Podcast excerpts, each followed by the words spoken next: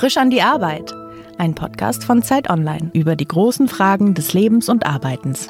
Herzlich willkommen bei Frisch an die Arbeit. Mein Name ist Daniel Erck. Heute zu Gast ist die Bestsellerautorin und Projektmanagerin Patricia Camerata. Ich habe dich jetzt einfach mal so anmoderiert, auch wenn ich nach der Lektüre deines neuen Buches raus aus der Mental Load falle, zuerst überlegt hatte, ob man nicht auch Mutter noch dazu sagen muss, weil wenn man Kinder hat, ist es einfach ein beträchtlicher Teil der Arbeit und darum geht es auch in einem Buch, wie man diese Arbeit klug zwischen den Eltern aufteilt. Und ähm, was ich in deinem Buch auch sehr mochte, war, dass du das tatsächlich als Arbeit behandelst und aus deiner Arbeit als jetzt in Anführungszeichen Projektmanagerin auch Erkenntnisse mit rübernimmst. Ja. Wenn du dich selber vorstellst, was sagst du, was du beruflich machst? Das ist schwierig. Ich äh, variiere das von äh, Kontext zu Kontext tatsächlich. Also ein Großteil meiner Zeit ist ja meine Festanstellung eben im IT-Bereich, aber wenn ich eben Workshops gebe oder Vorträge halte, dann auch als Autorin und Bloggerin, weil das eben auch mich schon sehr, sehr lange begleitet. Das Thema Mental Load ist, glaube ich, deswegen interessant, weil es eigentlich ein sehr, sehr altes Thema ist, aber ein Thema, das lange Zeit keinen Namen hatte. Was damit das ist mein Verständnis, bitte korrigiere mich, wenn ich damit schief liege.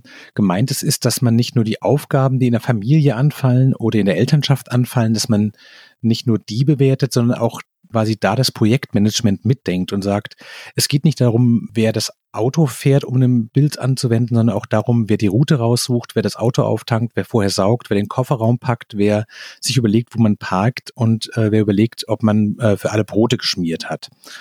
Und dass eben diese ganzen Dinge, die auf dieser langen Reise, die man als Familie, als Paar und als Eltern absolviert, dass es da viele Dinge gibt, die in der Vergangenheit unsichtbar waren, zum ersten und zum zweiten an den Müttern hingen blieben. Ganz genau, das ist super beschrieben. Also es geht tatsächlich nicht so sehr um die eigentlichen To-Dos, sondern um den ganzen planerischen Aufwand und damit verbunden auch um die Verantwortung, die an diesem planerischen Aufwand hängt.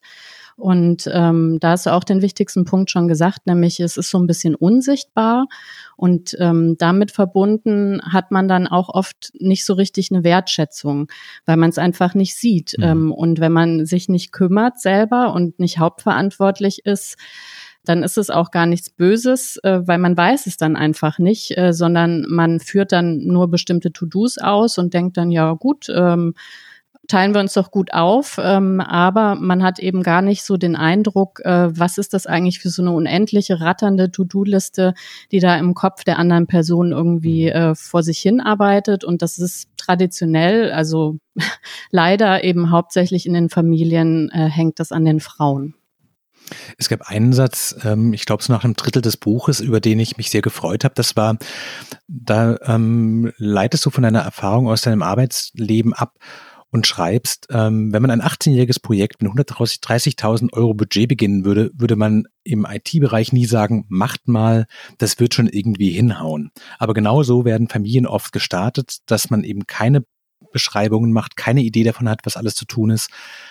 Hast du das Gefühl, dass dein Arbeitsleben dir geholfen hat, diese Dinge besser zu sehen also ja, ich habe äh, extrem davon profitiert, äh, beruflich hauptsächlich eben Projektmanagement zu dem Zeitpunkt gemacht zu haben, ähm, weil dieses Mental Load ja im Grunde eben nichts anderes ist als Projektmanagement, nur eben im Privaten. Und mir ist da genau dieser Gap aufgefallen, dass man sagt, also Einmal ähm, Projektmanagement ist ein hoch angesehener, gut bezahlter Job und niemand würde auf die Idee kommen, einem auch noch die To-Dos aufzuhalten. Also das war für mich so die erste Erkenntnis, nämlich dass man sagt, ja klar ist das eine doppelt oder sogar Dreifachbelastung, also Mental Load, die To-Dos und dann natürlich noch die Erwerbsarbeit, wenn man denn Erwerbsarbeiten geht.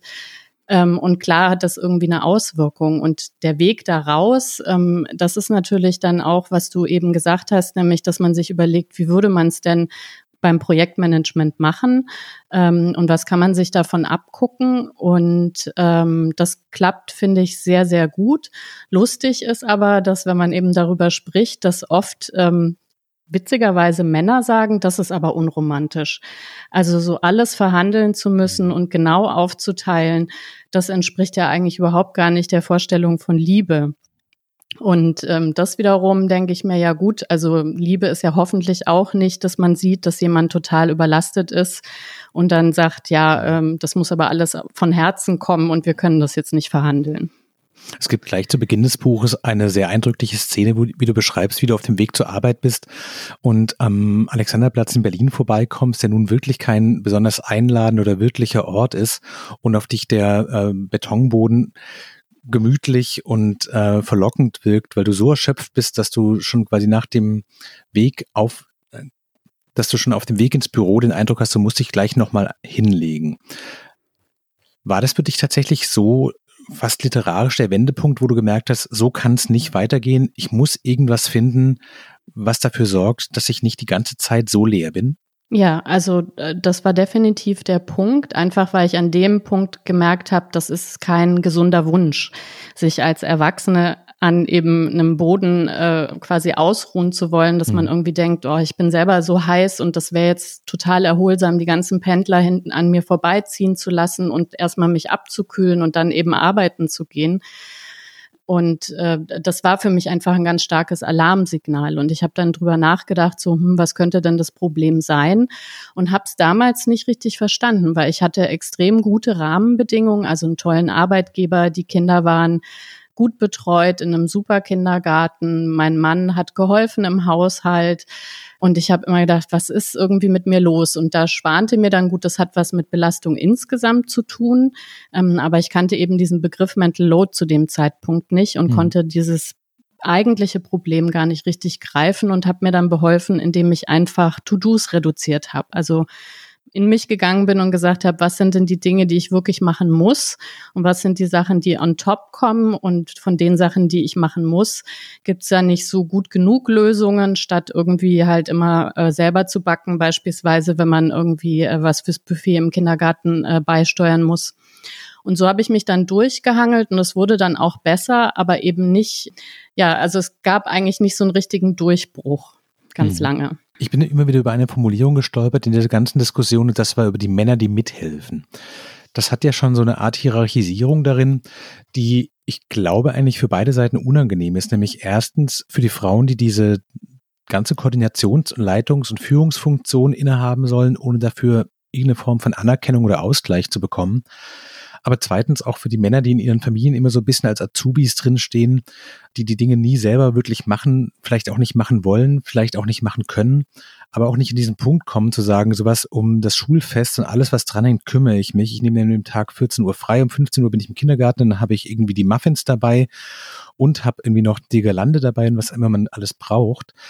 Woher kommt das ursächlich? Hast du einen Begriff davon, dass sich Frauen dafür so viel mehr verantwortlich fühlen oder Mütter als Väter? Also ich glaube, das sind wirklich gesellschaftliche Stereotypien, die man in der Sozialisation lernt ähm, dass man schon sehr, sehr früh als Frau eben mit auf den Weg bekommt, wenn du später Familie hast, dann bist du diejenige, die sich kümmert, weil, und das sind dann natürlich auch so Glaubenssätze wie, das Kümmern liegt ja eher den Frauen oder mhm. ähm, man hat das ja auch so im Blut ähm, oder noch sowas wie, ähm, die Kinder gehören ja vor allem zur Mutter, wenn die klein sind. Und da ist dann so eine Hierarchisierung schon drin. Und Männer auf der anderen Seite kriegen natürlich ganz stark mit, wenn du eine Familie hast, dann wird deine Aufgabe sein, der Versorger der Familie mhm. zu sein und für das Finanzielle zu sorgen etc. Und äh, man richtet sich dann mehr oder weniger unbewusst eben danach, äh, auch bestimmt abhängig davon, was man so im Umfeld irgendwie mitbekommt oder was man an Vorbildern hat und landet dann irgendwo an diesem Punkt, wo man dann eben sieht, okay, es gibt anscheinend irgendwie einen Koordinator und jemand, der ausführt und mit allen Problemen eben und das kommt dann manchmal eben hoch, äh, beispielsweise wenn man dann Kinder hat, dann merken das viele Väter, dass man plötzlich eben Elternteil zweiter Klasse ist, was ja auch hm, schmerzt. Total. Hm? Ja. Ich habe irgendwie ein bisschen überlegt in der Vorbereitung, was eigentlich so diese Puzzleteile sind, die dazu geführt haben, dass du das Buch geschrieben hast. Und das erste, was ich mir notiert hatte, war, du hast Psychologie studiert und hast vielleicht ein bisschen früher auch gemerkt, diese Erschöpfung, die soll so nicht sein und ist so nicht normal. Das zweite ist, glaube ich, dass du durch deinen Blog, das Nuff, schon sehr früh angefangen hast, auch darüber zu schreiben, wie bestimmte Dinge aus der Innenperspektive aussehen und ja auch in deinem Buch sehr offen auch von Momenten großer Verzweiflung erzählst und auch von Konflikten erzählst. Und das dritte ist, glaube ich, auch schon noch die, die, die Erfahrung im IT-Bereich, in der Branche, die vielleicht anders als Journalismus, zumindest stelle ich mir das so klischeehaft vor, viel strukturierter ist, viel geregelter ist, viel klarer definiert, wie funktionieren Prozesse, viel mehr in Excel-Tabellen denkt, als Familien es üblicherweise tun. Was ist denn dein Gefühl? Was ist so deine Superpower, die dahinter steckt, dass du bei diesem Thema gelandet bist und dass du das gesehen hast, was vielen so schwer fällt? Mm, also ich glaube wirklich genau die drei Aspekte, die jetzt genannt worden sind. Also mein Blog zum Beispiel, das habe ich schon immer sehr gerne Verdauungsorgan genannt. Also es mhm. klingt unappetitlich, aber tatsächlich ist es mir eine Reflexionshilfe für alle Themen, die so im Leben aufkommen. Und ich habe auch das große Glück, dass quasi an dieser Reflexion meine Community auch aktiv mit teilnimmt und auch sehr konstruktiv dass ich da also sehr viel lerne und auch ähm, reflektieren kann über Punkte, auf die ich vielleicht selber so nicht komme. Und das andere Thema ist tatsächlich diese Strukturiertheit. Also ich habe schon weit bevor ich mich mit dem Thema Mental Load ähm, befasst habe, hatte ich immer das Gefühl, Mensch, in der Arbeit ist alles so schön klar verteilt. Wir haben da so Issue-Tracker, da steht dann die Aufgabe drin, da steht drin, wer ist verantwortlich. Man schätzt auch ab, wie lang dauert das, was braucht man dafür. Und es gibt einfach äh, ganz geregelte Zyklen, in denen man darüber spricht und habe mich gefragt äh, irgendwann, wie kommt das eigentlich, dass man im Privaten davon ausgeht, dass das alles so von alleine irgendwie klappt und mhm. ähm, ja, dass es sogar negativ aufgefasst wird, wenn man sagt, Mensch, das wäre doch super, wenn wir das ein bisschen stärker strukturieren würden. Was ist denn deine Antwort darauf? Also warum wird es im Privaten so negativ aufgefasst? Also ich muss sagen, ich manche Themen dabei festgestellt, die ich aus meinem Freundes- und Bekanntenkreis kenne. Also ein Beispiel ist, die Person, die auf die Kinderkleidung achtet, ist quasi jede Woche damit beschäftigt. Die Person, die sich um die Winterreifen kümmert, äh, zweimal im Jahr. Das ist kein vergleichbares To-Do, weder im dran denken noch im sich drum kümmern weil der Zeitaufwand ein ganz anderer ist. Ja. Warum wird das nicht gesehen? Also ich fand das ja. auch total erleichternd zu sagen, sowas total super. Ich merke einfach, äh, dass es Aufgaben gibt, die möchte ich gar nicht wahrnehmen, auch wenn sie wenig Zeit brauchen und andere Aufgaben, die nehme ich gerne wahr, auch wenn sie viel Zeit brauchen, aber ich möchte trotzdem, dass es irgendwie eine Gesprächsebene gibt, die klüger ist als ich bin jetzt genervt, weil es mir zu viel ist und jetzt streiten wir uns, mhm. sondern so einen ja. sachlichen Zugang. Ja, ja, dieser, dieser sachliche Zugang ist halt sehr schwierig, wenn man keine Gesprächsroutine vorher hat, weil dann mhm. rutscht man vielleicht in so eine Überforderung rein. Und ich fand ganz toll, ich habe mal einen Vortrag zusammengehalten mit dem Oskar Holzberg, das ist ein Paartherapeut auch, der so Sätze hat, die ganz prägnant sind. Und einer davon war, wenn aus Überforderung Forderung wird. Und das ist ja genau dieses Muster. Also man ist überfordert und dann schafft man nicht mehr, das irgendwie gut anzusprechen oder sehr rational auf Dinge zu gucken, sondern man mhm. knallt irgendwie einen Vorwurf nach dem anderen raus. Der andere fühlt sich angegriffen, überlegt und sagt, ja, hey, ich mache doch auch Sachen wie Reifendruck prüfen oder Batterien im Rauchmelder auswechseln, Auto zum TÜV. Aber man kommt dann eben nicht auf die Feinheiten. Und ich glaube, wenn man schafft, eben im Leben an so neuralgischen Punkten Gedanken ganz ja natürlich zu sagen, hey, äh, wir wollen jetzt ein Kind, wie sollen das aussehen? Oder ich mache Elternzeit, äh, wie ist denn deine Vorstellung dazu? Oder wie viel willst du davon eigentlich haben? Also wenn man so feste Punkte hat, wo man eben ganz in Ruhe über sowas sprechen kann, dann ist das eben viel, viel einfacher und dann kommt man genau auf diese Ungleichgewichte, die mhm. du jetzt eben auch genannt hast, weil man zählt dann nicht einfach nur, was sind denn die To-Dos, sondern auch, ähm, wie oft kommen die eigentlich vor und vor allem, wer denkt dran. Also dieses, wer denkt dran, ist ja der Mental Load. Das kann ja ganz oft auch sein. Und dann fühlt man sich erstmal ähm, ungerecht behandelt, wenn man eben nur auf die To-Dos guckt und sagt, hey, ich mach doch meinen Teil, dass man dann dann eben feststellt, ja, okay, aber halt bestimmte Dinge, die zum Beispiel nie mit einem besonderen Zeitdruck verbunden sind. Also so typische weibliche Aufgaben, ähm, die haben oft so eine ganz feste Deadline. Also zum Beispiel eben Kinder vom Kindergarten abholen. Mhm. Das kann man eben nicht beliebig schieben, wenn der Kindergarten um 17 Uhr zumacht. Mhm. Und das ist ein täglicher Druck, der dann natürlich auch zunimmt, wenn man auf öffentliche Verkehrsmittel etc. angenommen ist, der halt diese Belastung insgesamt ausmacht. Nur man muss eben auch quasi den Finger drauflegen können und ruhig darüber sprechen. Und dann kommt auch die Wertschätzung, dass man sagt, Mensch, stimmt, ich habe das alles überhaupt gar nicht gesehen. Und natürlich will ich nicht, dass du das alles auf deinen Schultern irgendwie alleine trägst. Und im nächsten Schritt stellt man dann eben auch fest, dass man man, äh, dass es eben Themen gibt, die sind, ähm, also wo die beide Partner sagen, äh, das sind eigentlich Aufgaben, die mag ich gar nicht, aber man neigt auch zum Beispiel dazu, Themen, die man sehr gerne mag, nicht zu teilen. Und ähm, mhm. also es ist sehr komplex, ähm, aber man muss erstmal eben ins Gespräch kommen. Interessant fand ich auch beim Nachdenken über das Buch, dass ich den Eindruck habe, dass in den letzten Jahren wurde sehr viel über Flexibilisierung von Arbeit. In diesem Jahr natürlich durch Corona auch sehr stark über Homeoffice und viel Veränderung am Arbeitsplatz gesprochen, die letztlich darauf rausläuft, dass sich die Arbeit mehr dem annähern soll, wie das Privatleben strukturiert ist. Und ich finde es prinzipiell gut. Ich fand aber deinen Vorschlag, weil sie dir in dem Buch die ganze Zeit wieder drin ist, zu sagen, sowas, lass uns auf diese Elternschaft ein bisschen sachlicher und ein bisschen mehr unter Arbeitsgesichtspunkten gucken, weil es ist Arbeit, fand ich interessant, dass ich den Eindruck hatte, das war in der Diskussion eigentlich gar nicht präsent bislang, zu sagen, wir müssen nicht nur an die Arbeitswelt ran, sondern wir müssen auch an die Mechanismen von Elternbeziehungen ganz stark ran. Wie wird da Arbeit verteilt? Wie werden da Aufgaben verteilt? Weil ich den Eindruck hatte, sowas, man kann die Arbeit so weit flexibilisieren, wie man will. Man kann Dinge irgendwie um 22.30 Uhr per E-Mail oder in Slack machen. Solange die Arbeitsverteilung in Beziehungen und in den Elternschaften gleich bleibt, ist eigentlich das, das Kernproblem noch nicht angefasst. Ja, also äh, denke ich auch, dass es extrem hilft, äh, sozusagen äh, sich jeweils das Beste irgendwie abzugucken. Also für mhm. mich war äh, auch wirklich eine Erkenntnis, wenn man in die Arbeitswelt guckt, also ist jetzt ein anderes Beispiel, aber da wird ja sehr viel Diversität auch diskutiert und darüber mhm. gesprochen, wie wichtig es auch ist, Frauen zu fördern, Frauen in Führungspositionen zu bringen. Und diese Diskussion findet aber im Privaten noch gar nicht so richtig statt. Also wirklich mhm. zu sagen, die Väter müssen auch präsent sein, ja. Also die, mhm. die müssen im Privaten, sind das auch Rollenvorbilder und die müssen müssen auch äh, zeigen, dass sowas wie kümmern, trösten, eben hm. sorgen einfach auch Männer können und äh, den Kindern eben vorzuleben. Also ich glaube, das lohnt schon, ähm, eben in beide Bereiche zu gucken und zu sagen, hey, die Sachen, die da funktionieren, die sehr gut funktionieren, irgendwie, was können wir uns davon angucken für den privaten Bereich und umgekehrt eben auch dann wieder für, für das Berufliche, dass man eben sagt, na ja, also sowas wie Vertrauenskultur, das ist ja was, was man eher eben in Partnerschaften hat, aber dass man da auch dran äh, arbeitet, in der Arbeitswelt eben auf Augenhöhe miteinander zu arbeiten und auch zu sagen, ich, also klar, wir haben die Rahmenbedingungen irgendwie abgesteckt, aber ich muss da jetzt eben nicht jeden kleinen Punkt mehr kontrollieren, sondern da kann ich dann auch drauf vertrauen. Wie koordinierst du denn deine beiden Berufe? Also du hast im Vorgespräch gesagt, du bist jetzt Service Managerin und betreust für deinen Arbeitgeber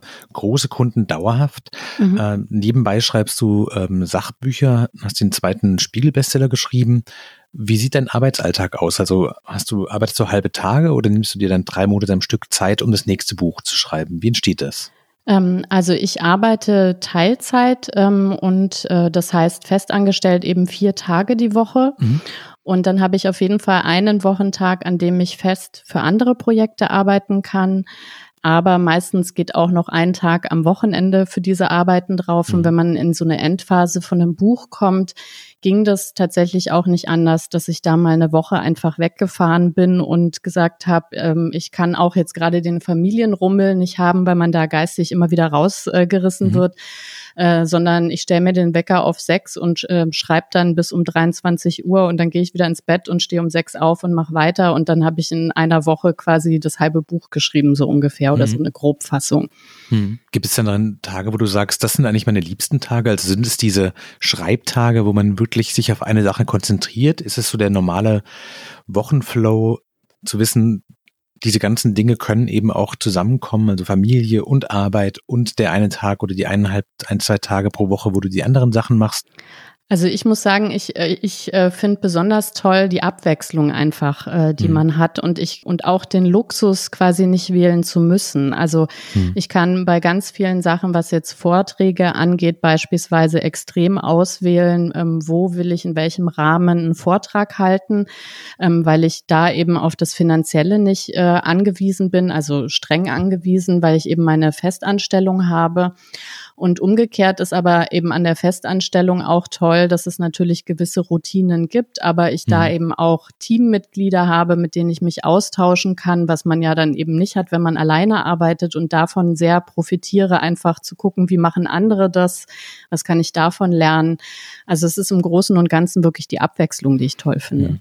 Was stresst dich mehr bei der Arbeit? Ist es eher Überforderung oder eher Langeweile? Also ich im Moment muss ich ehrlich sagen, ich also ich habe weder das eine noch das andere Problem, weil ähm, wenn ich sehr herausfordernde Themen in meiner Festanstellung habe, habe ich da auch immer quasi Partner, die mich unterstützen und mit denen ich das zusammen machen kann. Ähm, und dann ist es manchmal schon stressig, aber ich gehe dann immer aus der Situation heraus und denke so, oh, cool, heute habe ich wieder was Neues gelernt und mhm. äh, hoffentlich kommt das irgendwann wieder, dass ich es dann eben direkt anwenden kann. Also da äh, habe ich sehr großes Glück, dass das eben nicht der Fall ist. Also du hast, äh, wie vorhin besprochen, Psychologie studiert. Wie landet man dann im IT-Bereich? Das ist äh, tatsächlich eigentlich ein ganz schöner Aspekt, weil es ja im Nachhinein immer so aussieht, als wenn alles so ähm, zielgerichtet ist. Das war es mhm. natürlich überhaupt nicht. Ich wollte ähm, damals äh, Biochemie studieren und dann hat mir die Berufsberatung gesagt, um Gottes Willen, das ist völlig ohne Zukunft, lassen Sie mal die Finger davon ähm, und ich habe mir gedacht, so, hm, okay, das war jetzt alles, was ich mir so ausgedacht habe. Ich hatte irgendwie keinen Plan B und dann hat meine beste Freundin Psychologie studiert und ich dachte, ja gut, dann fange ich das mal an, das kann man als Nebenfach verbraten. Und hatte dann aber das Glück, an einen Lehrstuhl zu kommen, der im Bereich KI äh, geforscht hat und ähm, der äh, in einer sehr katholischen Umgebung den Plan hatte, die Seele quasi künstlich nachzubauen, um wegzukommen von diesen, ich habe hier eine Theorie, aber eigentlich kann man es nicht so richtig nachweisen, äh, sondern mehr in die Richtung, na, wenn man dann quasi diese Blackbox irgendwie nachbaut äh, und man hat eine These und hinten kommt raus, was man vorne vorhergesagt hat, dann ist es eigentlich was äh, sehr Valides. Ähm, und das war eben wahnsinnig spannend, auch mit den ganzen Schnittstellen zur Informatik und ähm, zu den Ingenieurswissenschaften. Und von daher, also ich war schon immer technikaffin und dann bin ich aber also quasi über Zwischenwege einfach wirklich durch Zufall dann am Ende im IT-Bereich gelandet, weil jemand mhm. gesagt hat, hey, das interessiert dich doch, hast du nicht Lust bei uns als Projektmanagerin anzufangen? Und ich dann dachte so, ja, kann man ja mal ausprobieren und dann sind schwupps irgendwie 15 Jahre vorbei. Ja. Also. Gibt es denn aus deiner eigenen Perspektive auf deinen Werdegang sowas wie so Magnetpunkte, wo du sagst, sowas Technikbegeisterung äh, könnte ein Faktor sein. Ich weiß nicht, ist vielleicht Bedürfnis auch nach Sicherheit zu sagen, ich möchte jetzt nicht nur Autorin sein, sondern ich möchte auch quasi ein festes Standbein haben und nicht jeden, jede Anfrage für einen Vortrag zusagen müssen. Also ich habe immer einfach nach einem Mittelweg gesucht und ganz am Anfang war das äh, für mich äh, wichtig, was zu haben, ja, was irgendwie Familie auch möglich macht. Also mhm. ähm, da sind wir wieder bei dem Ding, wenn man eben sich als Frau dann auch sagt, hier, äh, wenn ich Familie haben will, dann ähm, muss ich da irgendwie auch gucken, wie das mit meinem Job irgendwie funktioniert. Äh, und das erschien mir halt im IT-Bereich äh, total gut, weil das einfach so strukturiert ist und klar entwickelt sich Technologie irgendwie weiter, aber das kann man ja einfach auch lernen. Und die ganzen Prozesse äh, drumherum, die entwickeln sich eben nicht so rasend schnell weiter, dass man nach einem Jahr irgendwie nicht mehr weiß, oh Gott, äh, wie mhm. geht denn das jetzt? Also von daher war das bestimmt auch immer was, was mich ähm, angeleitet hat, da zu gucken, was sind denn Berufe, die man eben gut auch mit Familie vereinbaren kann. Hm.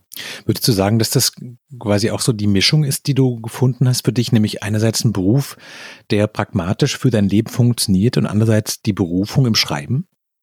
Ja, also das ist äh, definitiv so, weil ich wüsste nicht, also ich habe äh, schon, ja, wie du sagst, so eine Berufung, also auch dieses, dass ich äh, natürlich ein Mitteilungsbedürfnis habe und mich freue, äh, wenn ich eben Dinge ähm, bei anderen auch, ja, wie soll ich sagen, in Reflexionen irgendwie bringen mhm. kann und dieses Feedback bekomme. Und wenn ich mir vorstelle, ich hätte eben den Ausgleich nicht, ich weiß nicht, ob ich dann nicht meinen Kollegen im IT-Bereich wahnsinnig auf die Nerven gehen würde, mhm. weil ich mich dann in irgendwelche technischen Details irgendwie verbeiße äh, und die dann allen mitteilen möchte, die dann aber keiner mhm. wissen will. Was sind denn für dich die Arbeitstage, wo du abends nach Hause gehst und sagst so, das war für dich fantastisch, genauso möchte ich das haben? Die, ähm, wo man äh, Themen wirklich abgeschlossen hat und das Feedback eben von einem Kunden bekommen hat, hey, äh, das ist super gelaufen. Mhm. Und das ist auch ein großer Vorteil vom IT-Bereich. Also wenn man wirklich so konkrete Arbeiten macht, die sind dann einfach irgendwann wirklich fertig und äh, dann bin ich in der guten Position, halt die Schnittstelle zum Kunden zu sein und da dann einfach auch zu hören, hey, das macht richtig Spaß, jetzt mit dieser Anwendung zu arbeiten oder wir haben jetzt die und die Verbesserung. Das kann man natürlich auch wieder an die Engineers irgendwie weitergeben, die sich freuen und das sind dann besonders gute Tage. Die Engineers sind die Programmierer, ist es der Fachbegriff? Also es gibt Programmierer, je nachdem, äh, was man ja äh, arbeitet, aber Engineers ist eher das, was man alles so im Backend macht, also Systemadministratoren eher. Hm. Was wolltest du denn als Kind werden? Weil das klingt jetzt nicht nach, einem, nach so einem Beruf, wo man sagt, so was das will man als, weiß ich nicht, Siebenjährige oder Dreizehnjährige unbedingt werden. Lustigerweise, also das erste, an was ich mich erinnere, was ich mir ganz lange dann gewünscht habe, war Innenarchitektin. Und ich habe mich aber im Nachhinein gefragt, habe ich als Kind eigentlich gewusst, was eine Innenarchitektin macht, beziehungsweise weiß ich eigentlich heute hm. noch nicht so richtig. Aber ich glaube, der Begriff klang total toll äh, und irgendwie halt auch so ein bisschen, weiß ich nicht, dass ich damit so auch dieses Technische verbunden habe, aber weiblich genug, um dass ich äh, quasi mhm. mir diesen Beruf irgendwie vorstellen kann. Aber also ob ich da quasi als acht, neunjährige, wenn ich das immer so gesagt habe, dass ich das werden will, gewusst habe, was das ist, keine Ahnung. Du hast gerade erzählt, dass du eigentlich, bevor die Berufsberatung dich abgehalten hat, dass du Biochemie studieren wolltest also erstmal wäre so mein Eindruck, ich verstehe nicht ganz, warum man jemanden davon abhalten würde. Das ist, scheint mir jetzt kein Berufsbereich zu sein, der in den letzten 10, 15 Jahren total gedarbt ist. Hast du da eine Sehnsucht danach zu denken, sowas Naturwissenschaften, das wäre es eigentlich doch für mich gewesen? Also, nee, eigentlich überhaupt nicht. Also ich mag tatsächlich die Schnittstelle Mensch ganz gerne und auch diese mhm. Übersetzerfunktion, die ich ja habe zwischen Kunden und eben Technikern und dieses Kommunikative. Und ich glaube, das ist eben auch, was man wahrscheinlich in dem Bereich Biochemie eher weniger auch hat, weil dann ist man vielleicht forschend oder im Labor irgendwie unterwegs. Und von daher bin ich eigentlich ganz froh sozusagen, dass nichts draus geworden ist oder ich mich da ja auch sehr schnell vom Weg habe abbringen lassen. Das war einfach auch ich glaube, es ist ja als 18-Jährige wahnsinnig schwer, sich zu überlegen, was, was bedeutet denn das, wenn ich jetzt das studiere, wo lande ich dann in zehn Jahren? Und der, der Wunsch äh, für das Studium überhaupt kam halt einfach, weil mir sowohl Chemie als auch Bio einfach extrem leicht gefallen ist und ich mhm. da ohne großen Aufwand irgendwie 14, 15 Punkte regelmäßig hatte. Und dann ist es so ein bisschen eine faule Entscheidung natürlich auch. Oder eine kluge Entscheidung, je nachdem, wie man es betrachten möchte. Ja. Du hast gerade erzählt, dass in den Tagen, in denen du so ein Buch fertig schreibst, dass du dich dann zurückziehst und auch dann die Familie Familien sein lässt und von 6 Uhr morgens bis abends um 23 Uhr schreibst und arbeitest. Woher weißt du dann, dass du fertig bist?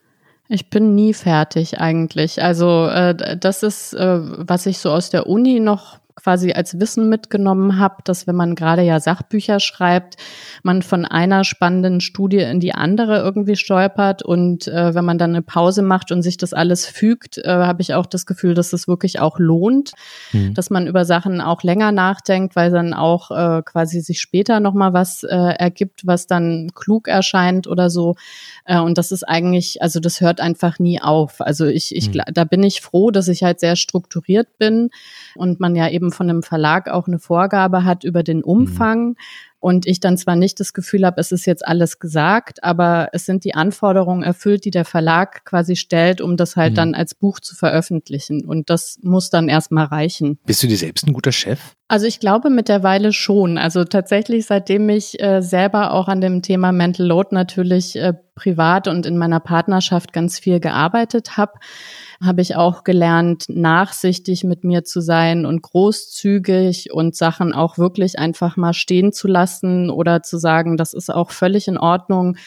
Wohlwissend, da könnte man noch mal 100 Seiten zu schreiben, das jetzt bei dem Stand anzunehmen und auch erstmal abzugeben oder so. Und von daher würde ich sagen, ja, also bin ich, bin ich gut zu mir auch. In welcher Position fällt es dir schwerer, Nein zu sagen? Als Autorin in deinem Hauptjob oder als Mutter? als Mutter. Also das sagen die Kinder auch. Also die, die sagen schon selber zu mir, na ja, du sagst ja sowieso immer ja. Das finde ich mhm. aber gar nicht schlimm, weil ich habe irgendwann festgestellt, dass man ganz viel Energie verschwendet mit so einem schnell dahingesagten Nein. Und dass, wenn ich darüber nachdenke, warum eigentlich nein, dass ich äh, also mindestens auf einer tieferen Ebene ganz oft keine schlüssige Antwort habe. Und jetzt habe ich mich entschieden, einfach zu vielen Sachen erstmal zu sagen, ja, und dann äh, die Erfahrung auf mich zukommen zu lassen und hinterher zu bewerten, ist das denn jetzt gut gelaufen, dann kann man es auch weiter so machen oder habe ich gemerkt, oh nee, das zieht so einen Rattenschwanz nach sich, dass ich da nochmal ins Gespräch gehe und sage, nee, komm, das müssen wir jetzt irgendwie anders regeln. Aber was meinst du denn konkret? Meinst du jetzt, wenn ein Kind kommt und sagt, Mama, ich möchte jetzt Bogenschießen lernen oder ist es, äh, ich möchte drei Wochen lang, weiß ich nicht, im, im Sommer auf einem Pferdehof sein? Oder also, ist es eigentlich unabhängig vom Thema? Es ist fast unabhängig vom Thema. Ähm, wir sind natürlich wie alle an irgendwelche zeitlichen und finanziellen Grenzen irgendwie mhm. gebunden. Aber ich, ich finde es wirklich, äh, weiß ich nicht, eine viel gesündere Einstellung zu fragen, im Leben erstmal Ja zu sagen und zu gucken, was dabei rumkommt, als erstmal immer vor Schreck zu sagen, nee. Und dann erst darüber nachzudenken, warum mhm. eigentlich nicht. Wir haben vorhin darüber gesprochen, dass die Romantik in der Elternschaft eigentlich oft auch ein Problem sein kann.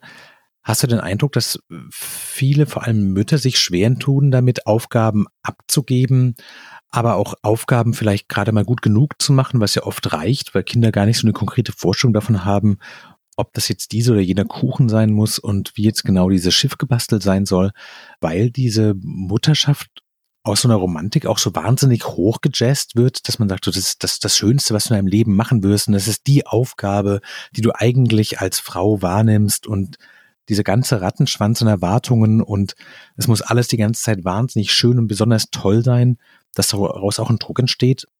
Also da entsteht auf jeden Fall ein ganz großer Druck auf Frauen und Mütter, weil man ja eben auch ganz oft äh, bewertet äh, wird und äh, man sich diesen Schuh dann eben auch anzieht. Mhm. Plus durch die strukturellen Gegebenheiten äh, baut man sich aber auch tatsächlich einen Kompetenzvorsprung aus. Äh, und sobald man mhm. eben sehr kompetent auf einem Gebiet ist, dann kann man auch auf hohem Niveau sehr schnell Dinge irgendwie umsetzen. Dann steigen die Erwartungen wieder. Und wenn man dann jemand sagt, komm, äh, hilf mir mal, dann ist es ganz schwierig, eben diese, diese Erwartungen auch loszulassen und zu sagen, nee, der ist jetzt eben nicht erwartbar auf dem Stand, auf dem ich jetzt bin nach zwei Jahren, sondern eben auf dem Stand, äh, wo ich vor zwei Jahren war. Und auch wenn ich glaube, dass ich äh, alles optimiert habe und das jetzt das Optimum ist, gibt es einfach noch andere Wahrheiten. Und ähm, da sich wieder zurückzunehmen und eben zu sagen, okay, ich gucke mir das jetzt einfach mal an, ähm, und lasst es auf mich zukommen. Das ist, glaube ich, eine der schwierigsten Aufgaben, wenn man das eben neu aushandelt. Die Dramatik dabei ist ja eigentlich, zumindest so habe ich das eher im Privaten beobachtet, dass viele Dinge, die in Elternbeziehungen nicht funktionieren, dann funktionieren, wenn die Eltern sich trennen, weil dann zwangsläufig delegiert werden muss und weil dann zwangsläufig Dinge gemacht werden müssen und zwar jeder so, wie er eben kann. Ich hatte irgendwann so den Gedanken, dass ich dachte, im Grunde genommen müsste man diesen Gedanken der Trennung der Eltern einmal jeder Partner für sich durchspielen, was das bedeutet und dann danach leben, zu sagen, so ich möchte eigentlich meine Beziehung immer so führen und auch mein Verhältnis zu den Kindern immer so haben, dass ich jederzeit die komplette Verantwortung übernehmen kann, dass ich jederzeit quasi ein Wochenende gestalten kann, das für die Kinder und für mich schön ist, dass ich jederzeit eine Woche mit Schule und Kindergarten um alles abläuft, die nicht komplett im Chaos versinkt. Und das ist eigentlich der Kompetenzstand, den man braucht. Nur, dass die, diesen Zustand erreichen viele selten, weil es ja diese komische Verquickung zwischen Elternschaft und Beziehung gibt. Also ich würde da widersprechen wollen. Also allein schon wegen einer Formulierung, die du jetzt wahrscheinlich unbewusst äh, verwendet hast, nämlich das Delegieren. Also ich beobachte das auch mhm. so, dass Dinge besser funktionieren, wenn sich Eltern trennen bezogen auf die Kinder, aber tatsächlich, weil eben äh, die Verantwortung weiter bei einem Teil bleibt und man dann aber so schöne appetitliche Umsetzungshäppchen bei der Kinderübergabe mitgibt. Also dass man dann sagt, du am Montag ist äh, Schulfest und Dienstag ist übrigens Sport und hier sind übrigens die Sportsachen und denk bitte dran das. Und die Entlastung sozusagen findet einfach statt, weil der zweite Erwachsene nicht noch mitgemanagt werden muss. Also das mhm. mag jetzt eine sehr bittere Sicht irgendwie darauf sein. Ähm, aber ich, ich glaube, und der zweite Erwachsene ist der, ist der Mann und der Vater der Kinder, der quasi auch sein Leben dann der seiner Frau und der Mutter seiner Kinder in die Hand drückt und sagt, so auch mein Abendessen und auch meine Kleidung erledigst du mit. Also um das mal ganz klar zu sagen, oder? Ist es ja. Und das bringt tatsächlich dann, ähm, also wenn man auch noch in Beziehung ist, ähm, allerhand Probleme so mit sich, weil man ist ja dann sozusagen Chefin oder äh, Mutter des Partners. Mhm. Äh, und da geht auf Dauer deswegen auch die Romantik flöten. Also weil wenn man eben sich immer eher in einem mütterlichen Verhältnis fühlt als in, in einem mhm. Verhältnis auf Augenhöhe, dann ist es halt schwierig auch äh, mit der Romantik etc. Ja, also ähm, am besten wäre natürlich, wenn man einfach äh, von Anfang an einfach sich sagt, pass auf, unser Vorsatz ist, wir wollen auf Augenhöhe Partner und Partnerin sein und wir wollen auch auf Augenhöhe Eltern sein. Also Mutter und Vater soll eben kein mhm. hierarchischer Unterschied sein, sondern eben wir verwenden einfach den Begriff Eltern und die Kinder sollen dann auch wissen, ähm, sowohl eben beim Papa als auch bei der Mama äh, sind Sachen, ähn, nein, muss ja nicht ähnlich geregelt sein im Resultat, aber sozusagen von der Verantwortung, die übernommen mhm. wird. Wie ist es denn für dich? Also ich habe ja vorhin schon erzählt, dass das Buch für mich sehr hilfreich war, auch so ganz viele private Prozesse nochmal neu zu überdenken und über, auch zu überlegen. Also ich muss ehrlicherweise sagen, dass ich nebenbei angefangen habe, so eine halbe Liste zu schreiben an Sachen, die in den nächsten zwei Wochen erledigt werden müssen, weil ich da, oh Gott, oh Gott, ja das und Winterkleidung hier und ähm, was ist eigentlich mit den Herbstferien genau. Kriegst du viel positives Feedback auf das Buch schon? Also ich krieg sehr, sehr viel positives Feedback und auch Feedback, was quasi, also so eine Mischung zwischen ich freue mich und das macht mir wirklich das Herz schwer, weil ganz viele auch explizit schreiben, dass sie wirklich weinen müssen, wenn sie das lesen. Also vor Erleichterung, dass es einen Begriff gibt, der das in Worte fasst, mhm. wo man eben wirklich jahrelang äh, so einen Druck hatte und das auch nicht ja mit dem Partner durchsprechen konnte. Und äh, viele geben das im zweiten Schritt eben an ihre Partner, die das auch bereitwillig lesen und die dann, was ich wirklich auch dann total rührend finde, oft zu ihren Partnerinnen gehen und sagen, hey, das sind wirklich Dinge, die habe ich nicht gesehen mhm. und ich entschuldige mich dafür und das tut mir leid, dass quasi das, was du eigentlich schon ewig an mich adressiert hast, halt nicht fruchten mhm. konnte und dass ich das jetzt so von jemand Fremdes lesen musste. Aber jetzt habe ich es verstanden und jetzt lass es uns mal angehen.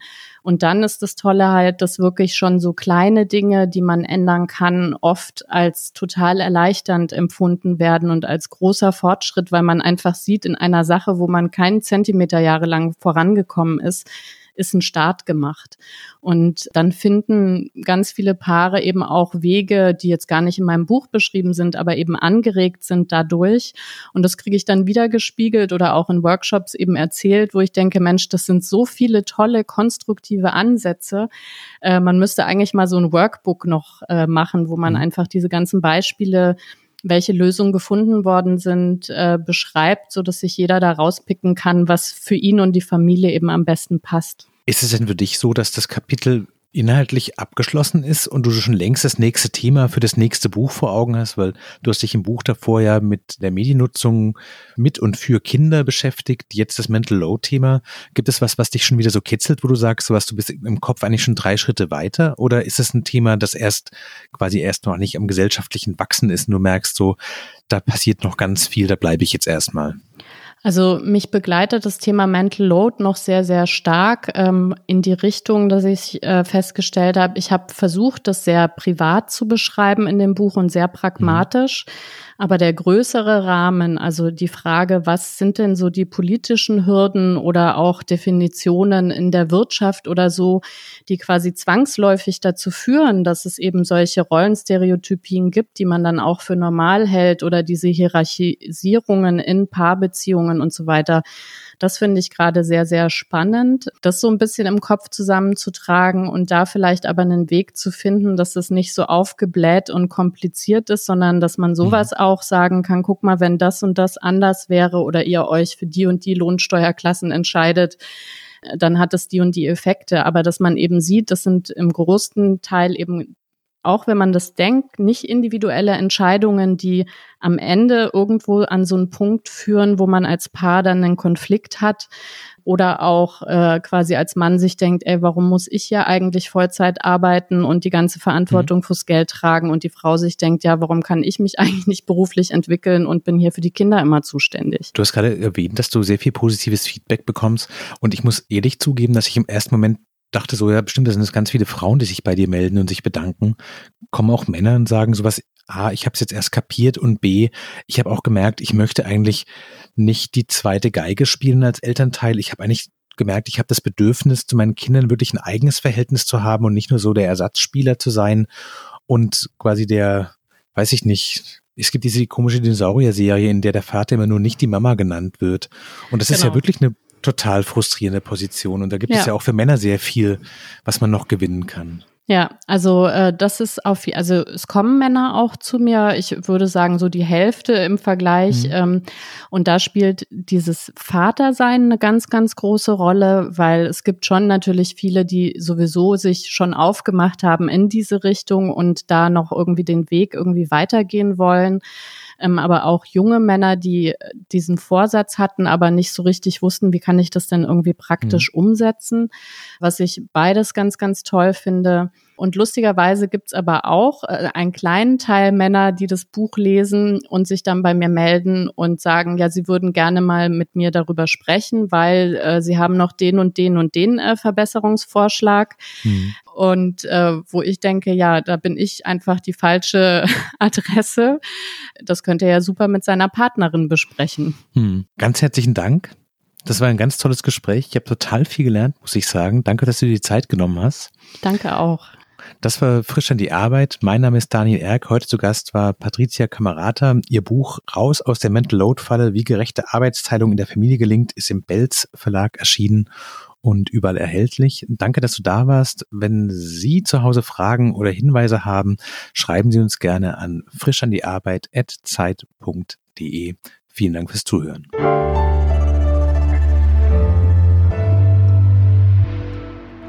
Frisch an die Arbeit, ein Podcast von Zeit Online. Konzipiert und moderiert von Leonie Seifert und Daniel Erck. Produziert von Maria Lorenz, poolartists.de.